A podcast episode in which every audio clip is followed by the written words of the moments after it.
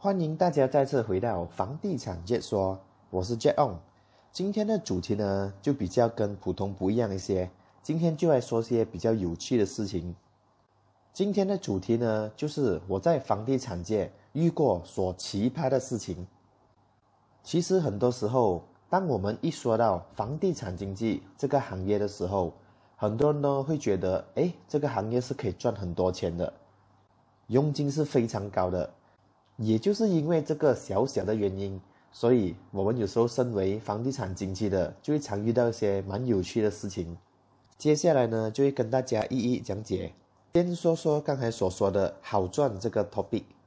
其实呢，如果要说到详细一些，并不是所有的房地产经纪都是有经验的，或者是做了很多年，已经是可以赚到钱的。因为有时候呢，可能那位房地产经纪才刚刚加入，但是可能表现到蛮专业的，所以顾客就以为他是做了很久的。所以有一些顾客呢，就会向他提出某些的请求，比如说要佣金啊，还是回扣啊，还是送礼物等等。所以在这边要为他们辩护一下。由于房地产经纪这个行业呢，它可以说是一个生意，它并不是一个 fixed salary。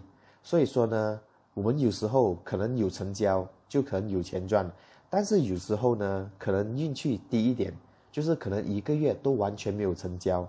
但是呢，无论有没有成交，生活总是要继续，对吗？所以说呢，我们的 expenses 也是蛮高的。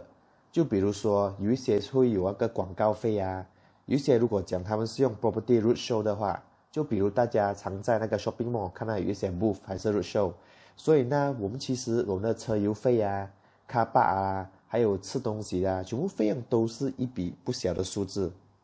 再加上有时候大道的过路费也是会增加，所以说呢，这些大大小小的事情全部加起来，都变成了一个蛮多的 expenses。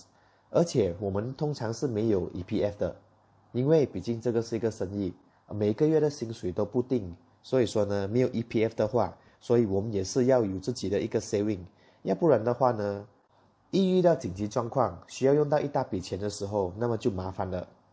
所以就像我之前所说的。房地产行业当然有它的好，但也是有它一些的坏处。而房地产这个生意呢，对一些人来说，可能以为它是很简单，但是其实房地产经济的背后也是有很多的辛酸。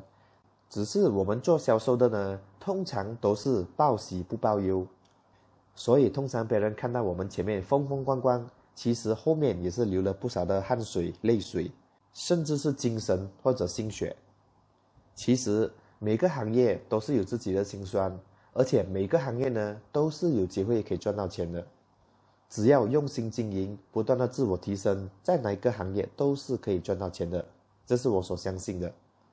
只是可能时间段会不一样，可能有一些会比较快，而有一些行业呢就可能需要一些时间，可能做到比较高的位置才可以拥有更高的收入。好的，事不宜迟。就开始说说我第一件在房地产界遇到的奇葩的事情。由于房地产是一个销售的行业，所以其实呢，我们很常都会遇到顾客。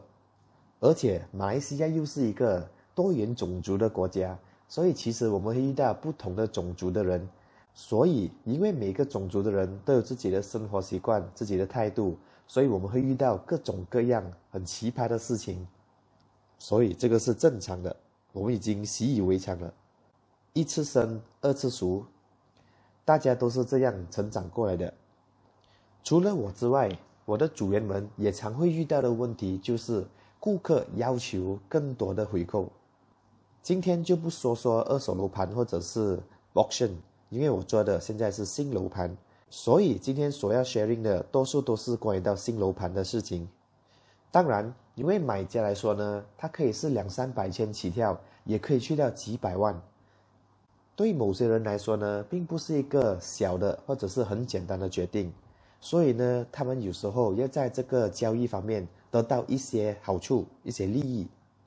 我并没有说这个是对的，也没有说是错的，只是在这里要跟大家分享一下我们身为房地产经济的处境。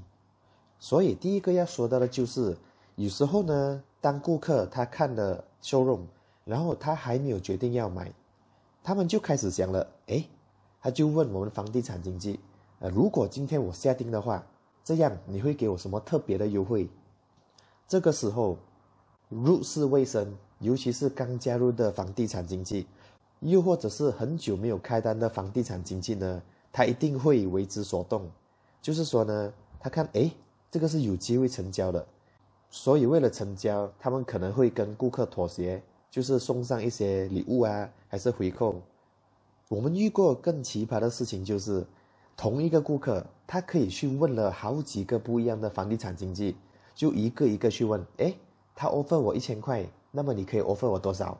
就这样慢慢的就去越要求越多，所以搞到呢，可能他这个顾客，他最后不是跟跟他 briefing，就是解释的这个楼盘的房地产经纪下定，而是跟另外一个完全没有见过面，只是问了他可以回扣多少的人下定。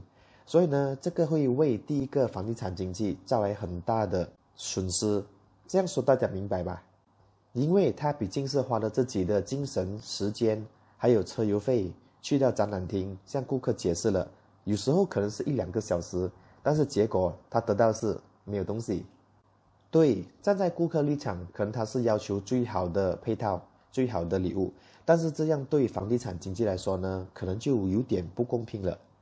毕竟每个人都有自己的口名们，都有自己的贷款要还，所以大家改车如果遇到销售人员的话，就不只是房地产，可能是买车啊，还是买别的东西的话，就尽量不要去跟他们要求回扣啊、礼物等等之类的。可能要求一点点是还好，千万别要求的太多，要不然的话，那位销售人员可能支撑不了，然后离职了。那么以后我们有东西要再询问的话，都可能找不到他了，需要去问别人了。我们也希望这个销售人员可以服务我们一段长时间，对吧？所以他该赚的应该让他去赚，这样大家都可以赚到钱，这样经济才会转动。因为说呢，今天可能他赚的只是佣金，但是我们赚的呢，可能是房地产，可能在升值之后我们卖出去，可能我们赚到是一百千、两百千，或者是更多。但是我们是完全不需要给那位销售人员任何的佣金的。他也许只是拿了几千块的佣金而已，而顾客赚的可能是几百千以上，所以几千块和几百千是天渊之别啊。好的，说完了要求更多回扣的奇葩事情之后，第二个呢，就是我的组员最近遇到的一个事情。其实这位顾客也是为我们带来了极大的不便，就是顾客他看了展览厅之后，他下定了，然后我的组员就帮他做了他的贷款。重点是呢，这个顾客他的 profile 不怎么好，我的组员呢就帮他扫描了很多不同的 bank，很多 bank 都 reject 了，到最后我们终于找到一个银行是可以做的。本来大家都是很开心的，结果又遇到一些特别事情，这个顾客的贷款又未能批下来，所以拖了再拖，终于在两三个礼拜之后，贷款终于批下来了，应该是很开心的事情，对吗？重头戏来了。在签合约的当天，顾客竟然没有出现，然后他就告诉我的组员，他想了想，还是可能不要买了，啊，这也没关系。如果顾客真的是没有兴趣要买了，那么我们也是会帮他 proceed for cancellation 做 refund。但是呢，顾客想想下，但是呢，这个顾客他又一而再再而三的一直改变主意，又说要换另外一个 tower，然后又说要换另外一个楼层，到最后呢？还是决定不要买了，那么我的组员也是很尽责，就跟他做了 cancellation。然后几天后呢，他又再找回我的组员说：“哎，我要买那个单位还有吗？”而因为那个单位其实已经是很 limited，已经是卖出去了，所以顾客又拿不回那个单位，所以故事就告一个段落。然后呢，我们几天后又发现，哎，有单位 release 出来了，而且跟顾客楼层差不多是一样的。就把这个好消息告诉顾客，结果顾客想了想，他还是没有回复。我们就问他：“哎，你还有兴趣吗？”结果顾客就给了我们一些不是很 reasonable 的理由，所以我们也就算了，就没有再继续 follow 这个顾客了。也许这个顾客他有太多的余力，到底也不清楚他到底是要买还是不要买，所以整个过程呢就花费了大家很多时间，但是又没有一个成果，所以。这就是我所说的第二个奇葩的事情。其实呢，我们丢失了一个 K 是没有问题的，只是说呢，这个顾客就让我们在整个星期，诶，不是，大概一两个月的整个过程里面，让我们的心情起伏很大，一时开心，一时就伤心。不过这一些都是我们的成长，我们的经验来的。只要顾客有兴趣买，我们就会全力以赴帮助到底。如果没兴趣的话，我们还是会做回我们最后的服务，就是帮他们做 cancellation 和 refund。接下来呢，要跟大家说的第三个奇葩的事情就是两个字：骗吃。这就奇怪了，做房地产怎样做到被骗吃呢？其实这个是我亲身体验，其实有两次了。第一次呢就比较严重一点，那时候我们有 serve 了两个顾客，一个是中国人，一个是马来西亚人，而那个马来西亚人呢就是那个中国人的助理。故事的一开始呢，我们就带了这两个女人去看一个高级楼盘，售价大概是一两百万左右的。在看了楼盘之后，顾客就约我们晚上吃饭，顾客还选了一个高级餐厅。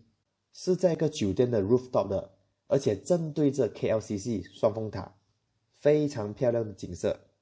那时候我就和一位伙伴，我们两个一起去，因为我们感觉到顾客是很有兴趣要下定的，所以那时候我们已经准备好全部的 form，然后也准备好了 credit card，就是要帮顾客买单，因为毕竟这是一个生意。那时候呢，我们都还入世未深，第一次遇到这样高级的顾客。所以我们就说好了，我们一定不可以给顾客买单，我们要抢在顾客买单之前买单。所以一到那个餐厅，我们就把我们的 credit card 放下来了，指定说我们买单。结果真的是遇到两个很吃货的顾客，他们点的食物都非常的昂贵，还开了一支红酒来喝。说真的，那时候的我们也不晓得这个红酒大概是多少钱，除了红酒。顾客还点了神户牛肉来吃，如果我没有记错的话，四个人呢总共吃了一千八百令吉，结果风景也看了，一千八百块的晚餐也吃完了，但是顾客丝毫没有要下定的样子，说要考虑，所以我们就放顾客回去，毕竟我们也不能绑住顾客吧。结果呢，下场我看大家都知道吧，单没有签到。还请了顾客吃了那么豪华的一餐，那时候的我们遇到这样经典的顾客，只能够自认倒霉，就当这用千八块买了一个经验。所以说呢，真的是无奇不有啊，这个花花世界。好的，下一个奇葩的事情就是呢，之前我们有一个组员，他遇到一个顾客，顾客说他不只是要买一间，或者是两间，或者是三间，他总共呢要买十间单位。那个主人呢，一听到顾客要买那么多的单位，立刻就紧张了，急得手忙脚乱。因为其实这东西呢，在地产界真的是有人试过，真的是会发生的。因为如果有时候我们遇到一般 investor，或者是呢很有钱的，他们真的是可以买得起的。所以我们的组员就以为他遇到了一个很豪爽的顾客，时间单位，所以要签的文件也特别的多。然后那位顾客呢，他在签了单之后，还 Facebook 直播向大家 show off 他买了这么多的单位。那时候的我们就想想也没什么吧，因为毕竟他做了一个很大的壮举，就是买了十间单位，并不是所有人可以做到的事情，所以可能就他很爱炫富，所以我们就不以为然。当我们在进行顾客的贷款的时候，银行家 banker 呢就告诉我们一个奇怪的事情。就是这位顾客，他的地址是一个 low cost apartment。其实这个也是有一点点的奇怪，并不是说我们看不起住 low cost apartment 的可以买十间屋子，但是这个也是有点不寻常。因为呢，银行方面也是会怀疑，一个住在 low cost apartment 的怎样去买得起那么多的屋子？到最后呢，贷款批下来只批了一两间，而且顾客就说我要就买十间。如果只是一两间，我就不要买了。所以大家可想而知，我们的那位组员从天上直接跌下来地狱了。这个心情的匹夫，不是每一个人可以承受得起的。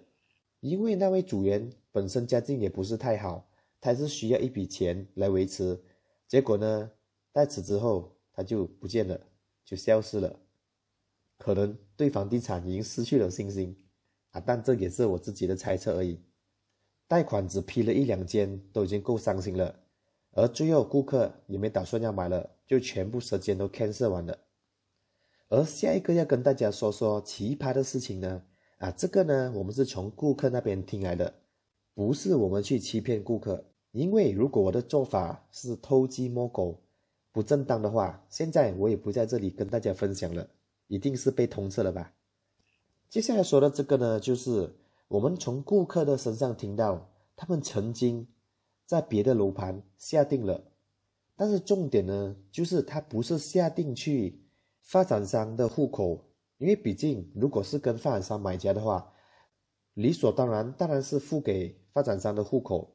但是顾客呢，就可能没有留意太多，可能对那个 property agent 有信任，所以就直接把那个 booking fees 五百块或者一千转去那个 agent 的户口。其实为什么会有人觉得这样做是对的呢？因为呢，有时候如果 property agent 真的要骗你钱的话，他可能会用一个借口，就是说啊，你要的单位现在没有了，所以现在你是不能够 booking 的，因为那个单位都没有，你怎么 booking 呢？所以你可以先把钱转去我的户口，然后我帮你等那个 release unit。一旦有你要的单位一出来，我就立刻帮你 booking。啊，这么说下来的话，就也有几分道理。所以有时候顾客单纯的没想太多，就直接把钱 bank 进去给那个 property agent 了。其实如果真的是要吵起来的话，这也是顾客心甘情愿 bank in 的，所以也是很难把那个钱追回来。所以呢，大家千千万万要记得。如果是买新楼盘的话，记得一定要把钱转进发展商的户口，这样才是最安全的。因为打个比如，最坏的情况，那个波波店认消失了，完全失联了，那么我们还是可以把那个收据交给发展商看，还可以问个清楚。毕竟我们是进去发展商的户口。如果你是进给 agent 的话，那么就祝你好运了。大家要记得喽。接下来呢，要跟大家说的另一个奇葩的事情就是呢，其实有时候当我们在购买发展商的屋子的时候，他有时候如果我们买了，然后全部东西贷款啊、文件都签完了，就是那个 S M P 买卖合同，如果我们有介绍另外一个顾客来买的话，有时候呢，有些特定的发展商他们是会给一个我们所谓的 referral fees 给那个介绍人，因为作为一个 appreciation。其实呢，这个出发点是好的，但是呢，这个世界上会跑漏洞的人太多了，聪明的人太多了。有一些顾客呢，他其实他明明是没有人介绍来的，他就告诉我们这个组员，他其实是另一个顾客介绍来的。然后他为什么会有那个顾客的 contact 呢？可能就是随便在网上还是在那里找到有买过这个楼盘的人，然后就跟他做成一个协议，就是说。如果我们拿到那个介绍费，我们一人一半分。通常呢，那个介绍人呢，当然是没问题啦，因为有钱赚嘛。其实程序上来说呢，是可以的，因为毕竟那个 introducer 是有买过，然后今天你是有兴趣要下定。但是重点呢，就是很多时候呢，如果是这个 reference 的 case 呢，那个我不是说一定，但是很多时候以我的经验呢，都是。Property agent 是需要 bear 下那个介绍费的，而且有时候介绍费呢价值也不菲，它有时候可以去到三千块、五千块、六千块等等。毕竟 Property agent 的 commission 已经有时候不高了，但是还要再回扣的话，其实真正来讲真的是净赚呢，真的是很少，因为毕竟我们还要花下很多的费用。所以说呢，有时候我们遇到真正的 introducer 的就是 reference case。我们是可以接受的，但是有时候呢，并不是这样的时候，那对我们来说就有一点点的不公平了。只是很多时候为了生活，我们没办法，只要不是亏本生意，我们有时候也逼不得已要把它啃下来。当然，有些 agent 就可能觉得，哎，我宁愿不要做，我都不要让你得逞。所以这些都是看自己个人的做法，没有对与错。所以，波波 D agent 的心酸，其实不说的话，很多人都不懂。大家只看到我们风光的一面，背后的泪水汗水流的很多呀。所以说呢，事情总有两面，没有说一定是好的完，有好必有坏。以下要分享的也是我的组员曾经经历的。这个连我也是防不胜防，也是中招了。那时候呢，就有一对夫妇，他告诉我们他们是做直销的，就是做自己的生意，然后他们还给我们看他们的生意在哪里，然后规模很大，类似这样子的。现在想回来，他们这样做呢，就是要让我们对他们的背景有信心，相信他们是可以买得起的。果然姜还是老的辣，我们最后也是被那两个人骗了我们一点钱。为什么呢？就是当他们决定要买的时候，而且那个房地产的价值也不低，大概是七八百千左右的，他们就说呢，我们今天要买两间，而且我们是完全没有用贷款的，我们是要用现金买，就是所谓的 cash buyer。当我们一听到是 cash buyer，当然是觉得很开心啊。因为顾客不需要去做贷款，就代表因为有时候贷款也是会被拒绝的时候，所以 cash buyer 呢，就是我们以前的我们会以为是一个很稳的 case。所以其实当顾客决定要买之后，他也不是立刻就下定了。顾客呢就约了我们在一个餐厅见面，然后当然我们就把那些表格都带去了。然后呢，顾客说，因为我们一下就买两间，所以你们要送礼物给我们。要不然的话，我们就不签那个买卖合同。所以在一番讨论讨论之后，顾客呢要我们送上电脑，两台电脑，不是一台哦。然后我跟我的主人讨论之后，我们就告诉顾客，我们不能够送太贵的那个笔记电脑，因为笔记也不便宜，一个可能是要几千块，两个就可能接近一万块了。所以最终呢，我们答应了，在顾客签买卖合同的时候，我们会送上两个。比较便宜的笔记电脑，大概是千多两千块左右。结果呢，顾客也乖乖的签了合同，然后呢，拿上两家电脑，开开心心的再见走了。然后过后，我们才知道，原来顾客他已经 cancel 了这两间屋子。这当然是一个晴天霹雳了，因为我们已经花了现金把笔记电脑买下来送给他们了，而他们呢，只是给了 booking fees，可能才几百块。所以他们只用几百块来买了几千块的东西，当然是赚了呀！哇，原来街上真的是有这样大个蛤蜊垂盖头。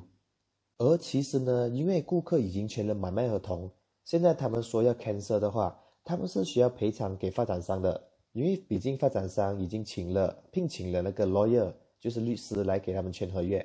但是呢，到最后他们也是选择不要给。所以说呢。从一开始呢，这就可能是一个骗局了，一个经过细心编排的一个骗局。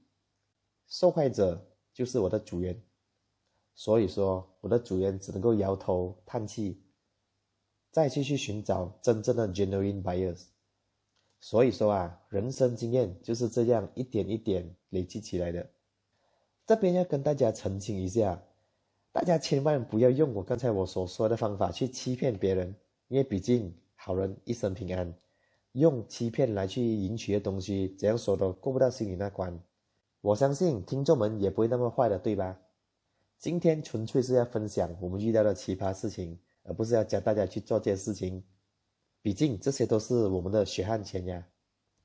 好的，接下来要说的奇葩事情呢，这个呢就比较少会出现，但是呢，它始终还是发生了。虽然不是发生在我的主人的身上。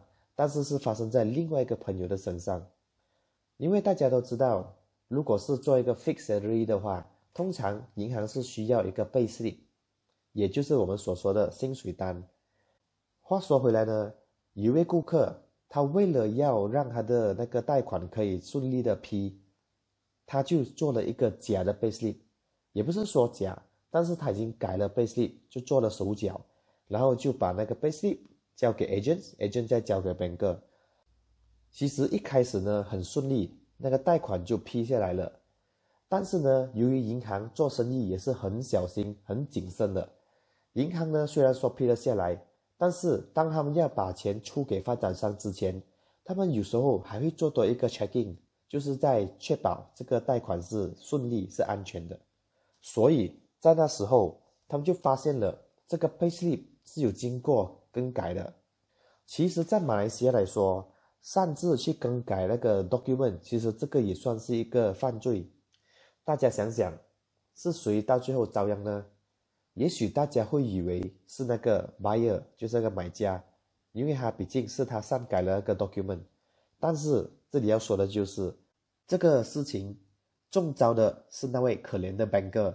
其实 banker 也不晓得那个文件是假的，但是就因为这个 banker 撒密了假的 document 上去，所以他立刻就被那个银行炒了，而且是二十四小时里面要离开公司。哇，听起来是蛮可怜的，对吧？就这样白白的丢失了一个工作。相信他经过了这个事情以后。如果要再去同样的银行做工，几乎是不可能了吧？我也担心他要去另外一个银行，也可能是一个问题。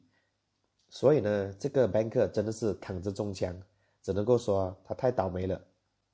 这里还有另外一个奇葩的事情呢，就是曾经我们的公司呢有一个组员，他卖了接近八间的店面，也就是 commercial，每一个 commercial 呢都超过一百万。接近两百万左右，所以可想而知，他是要多幸运遇到一个这么强的 background 的 customer 才可以买下那么多的店面，而最重要就是贷款全都批下来了。所以说做房地产越努力越幸运，有时候也是会靠一点点的运气。所以说那八间店面它是一排过，全部是连着的，当时确实是轰动了我们整个公司。当然，这位组员也成功拿到了他应得的佣金，但是呢，我们在最后发现，原来那个买家所买下的店面全部都被勒弄了。原因当然是因为他没有去缴还每个月的 installment，所以银行就把他拿来勒弄了。那么他为什么要买下八间的店面呢？因为那时候因为有 special promotion，那个店面呢，他成功向银行拿出了。每一间大概是几百千的 cashback，所以乘八的话呢，大家可想而知，他是拿了大概是几百万的 cashback，结果钱拿了之后，人就不见了。所以说啊，销售行业真的是无奇不有。大家今天买一个房地产，可能是为了自住或者是投资，也有人为了拿 cashback 而那么子去做，结果遭殃的是银行。所以说呢，有时候为什么银行？它为什么会变得突然间那么的严格？就是因为可能发生了一些经验、一些事情，导致他们变得更加的谨慎。毕竟哪里跌倒就从哪里爬起来。而今天要跟大家分享的最后一个奇葩的事情就是呢，其实这个也可以说是最近一直不断发生。就如我们的公司，它其实最近也有好几位的伙伴已经遭殃了。他就是最近很红的。Income tax 骗局，其实 Income tax 骗局这个事情啊，真的是也不是什么新鲜事了。它每一年都会发生，而且不只是销售行业，可能说销售行业比较容易遭殃。我也是有耳闻，有一些上班一族也是遭殃。它是怎样呢？就是说，因为我们其实每一年，如果我们的收入超过一个数字，我们是需要报税的。然后很多人呢，可能赚了很多钱。但是又没有去报税，就是所谓的跑税。结果呢，他们就接到了来自 Income Tax 的电话，而且这个是很厉害的。他们那个 Income Tax 显示的号码也是真的号码。所以说呢，现在骗子太厉害了。所以他们通过了很多认证之后，他们就以为这是真的电话号码，是 LHD 打来的。而且还没有报税的话呢，对方还会威胁说，如果你不还呢？